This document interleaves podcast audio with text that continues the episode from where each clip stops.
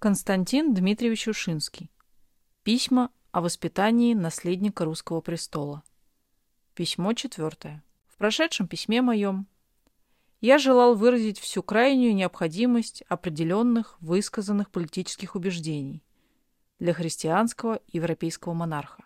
Политические убеждения монарха не должны быть эгоистичны, потому что они должны сделаться убеждением лучших людей государства а эгоистические убеждения не передаются другим.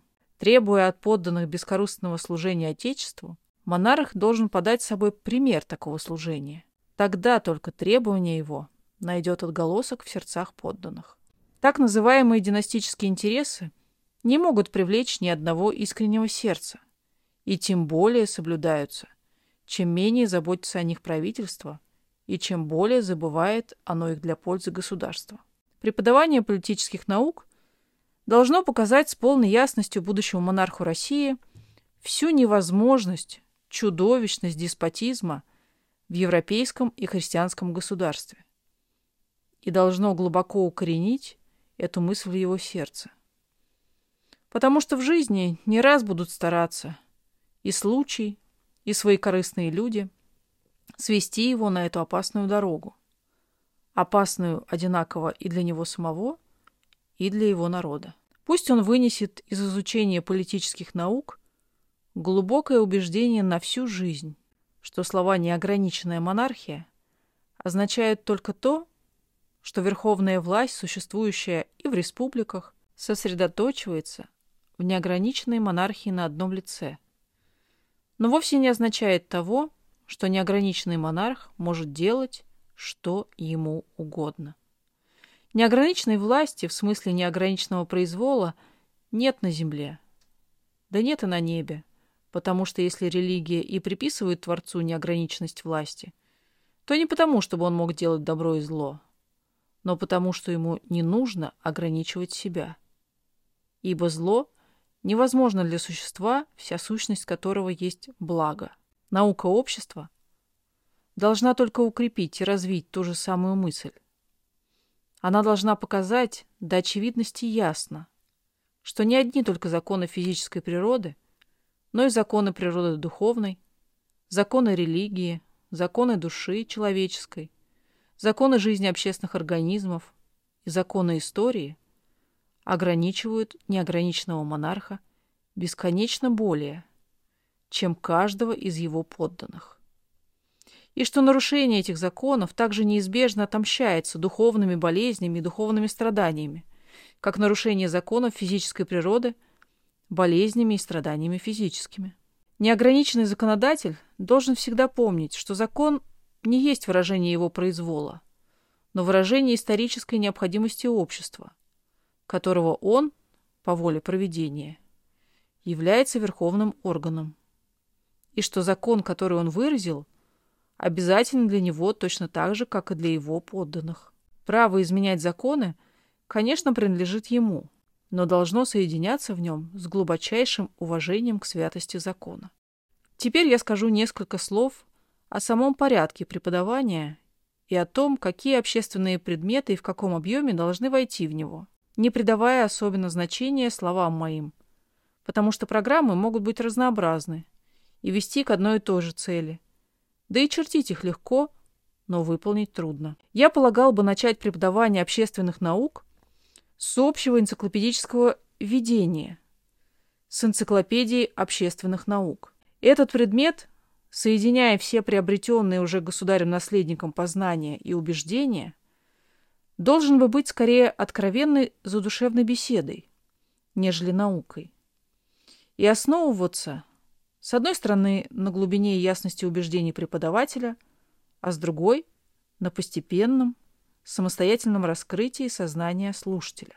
В этом предмете, более чем в каком-либо другом, преподаватель должен руководить самостоятельностью изучающего, потому что главная цель есть не передача фактов, но свободное развитие сознания в определенном направлении и свободная формация основных общественных убеждений. Здесь, конечно, не место излагать все содержание предмета. Но я замечу только, что преподаватель должен начать с самых известных законов физической природы И постепенно, логически, основываясь единственно на постепенном развитии сознания изучающего, возвысится до нравственных законов мира духовного. Затем должна быть изложена в кратких, но определенных чертах психология человека, как основа его общественной жизни. А потом общие физиологические законы самого общества, постоянно подтверждаемые и уясняемые примерами взятыми как из существующих, так и из отживших государств. Способ самого изложения, его обширность или сжатость, быстрота или медленность зависят совершенно от той ступени развития, на которой стоит в настоящее время государь-наследник, и от количества уже приобретенных им географических и исторических сведений. А потому я не могу об этом сказать ничего положительного. Познакомившись с данными, преподаватель сам начертит себе путь.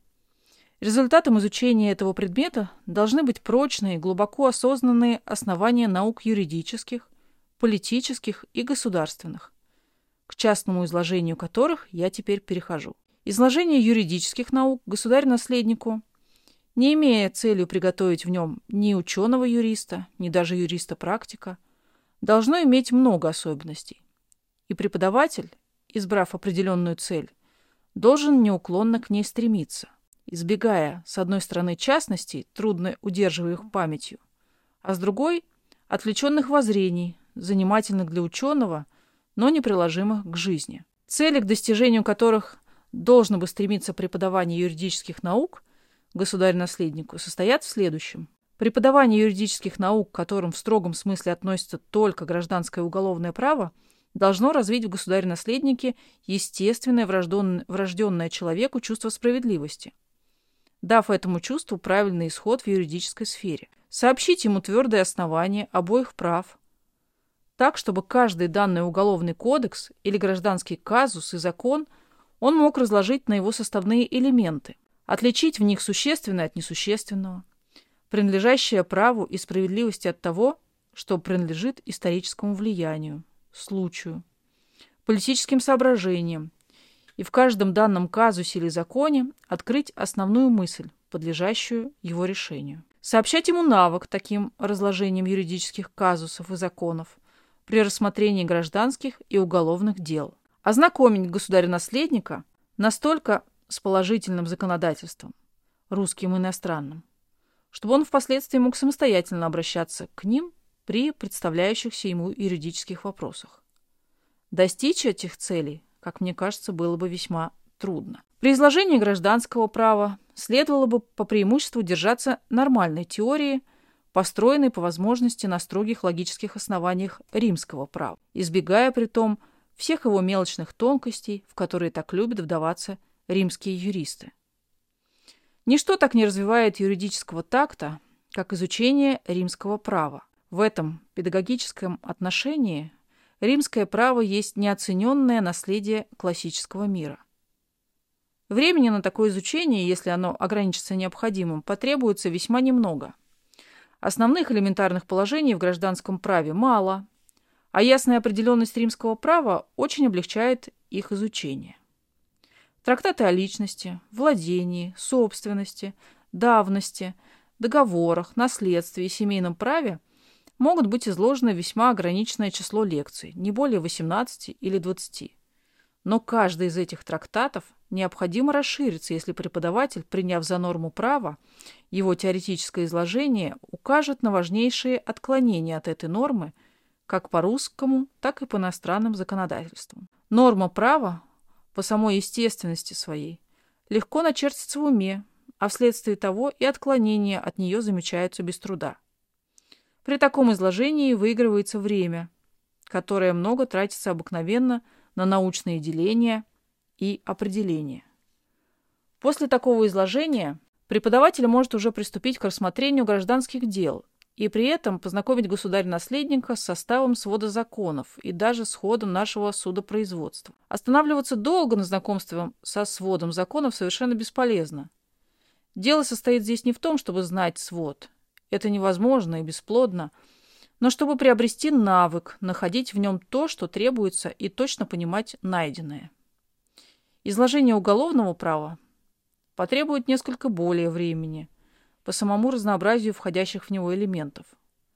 психологические знания, служащие основой уголовному праву, должны быть уже переданы в энциклопедии общественных наук, где они будут на своем месте. Трактат о вменении должен быть изложен с особой ясностью, точно так же, как и все различные теории наказаний с указанием на существующие их формы, как по русским, так и по иностранным законам. Особенное внимание может быть обращено на устройство образцовых исправительных тюрем в некоторых европейских государствах. Потом следует такое же рассмотрение дел, как и при изучении гражданского права.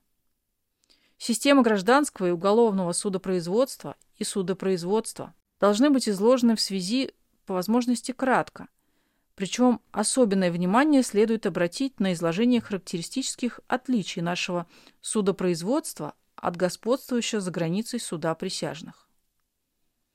Прочное основание государственным наукам должно быть предварительно положено также в энциклопедии общественных наук и отчасти в истории. Здесь же в отдельной науке следовало бы изложить уже в системе историю развития общественных организмов, начиная с простейших форм общественного быта, сохранившихся у народов диких и кочевых, и доводя до сложнейших европейских форм.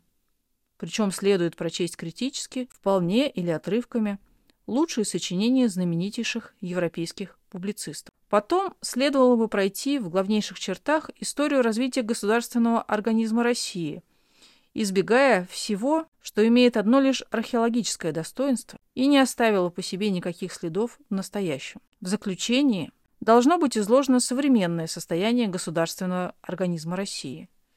Не вдаваясь в подробности, легко исчезающие из памяти. Об изложении политической экономии я уже сказал. Международное право, которое имеет только историческое значение и есть не что иное, как история трактатов, найдет себе место при изложении новейшей истории. А изучение политики как особой науки я не считаю необходимым, даже возможным, и его можно заменить чтением нескольких лучших политических сочинений.